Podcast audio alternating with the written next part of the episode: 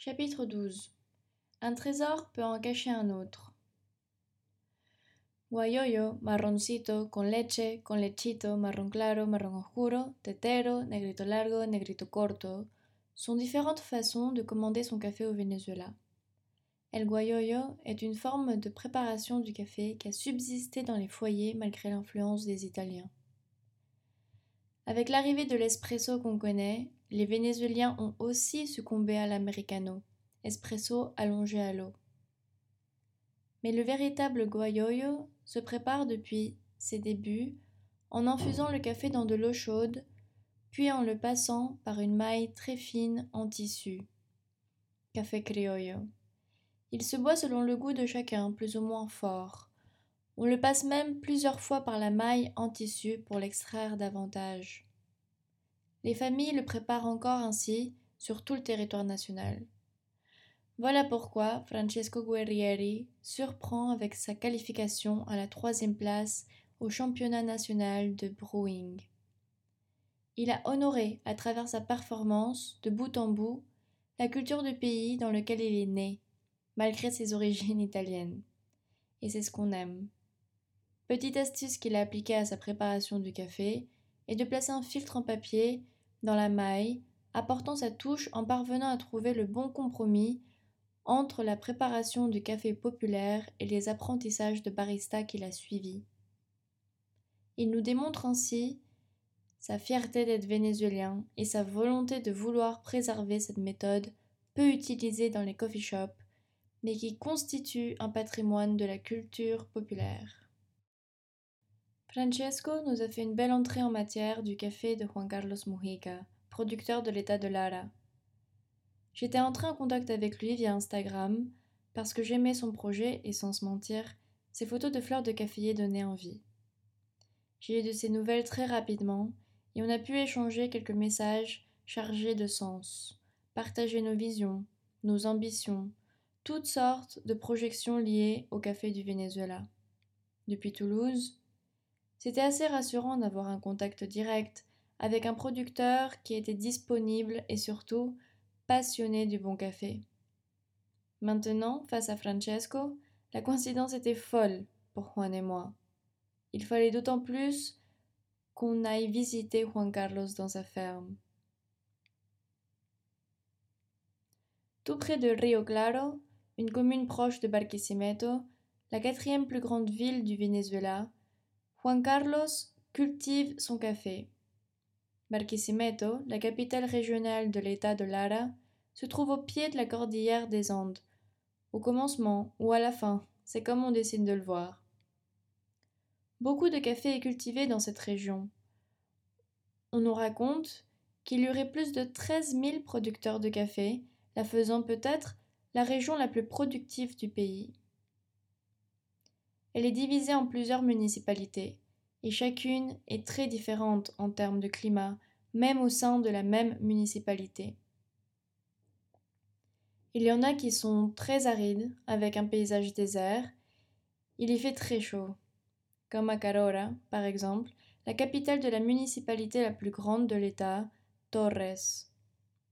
Mais il y a d'autres coins qui sont plus en altitude, où la végétation est plus foisonnante, l'air plus frais.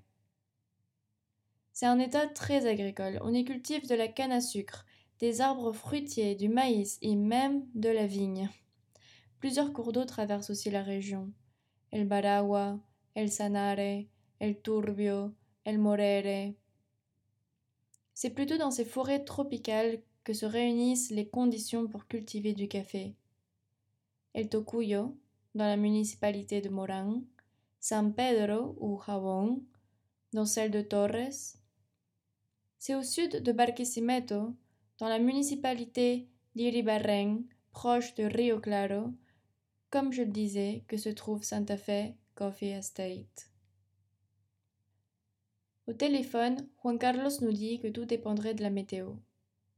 En rentrant dans la saison des pluies, le ciel pouvait se couvrir en un rien de temps et commencer à pleuvoir très fort mais on souhaitait vraiment y aller et on se conforma en espérant que la météo serait de notre côté. Le lendemain matin, il était à l'heure devant la maison. Au volant, son ami qui voulait profiter de l'occasion de venir visiter la ferme également, et Juan Carlos à ses côtés. On monta dans la voiture, dont le modèle annonçait qu'on allait gravir des montagnes dont les routes ne sont pas que sinueuses, mais même houleuses. Sur le trajet, Juan Carlos est très bavard. Il nous annonce que personne n'est encore monté à la ferme. Elle est difficile d'accès, mais je pense que c'est aussi un endroit qu'il aime pour lui tout seul. Nous nous sentions privilégiés d'être les premiers à visiter sa ferme. Juan Carlos nous transmet très rapidement sa passion pour le café et son effort à atteindre la qualité. Mais le plus touchant chez lui, c'est l'histoire et ce que représente le projet de Santa Fe Coffee Estate dans sa vie. La ferme a été achetée il y a 40 ans par ses parents, tous deux ingénieurs agronomes.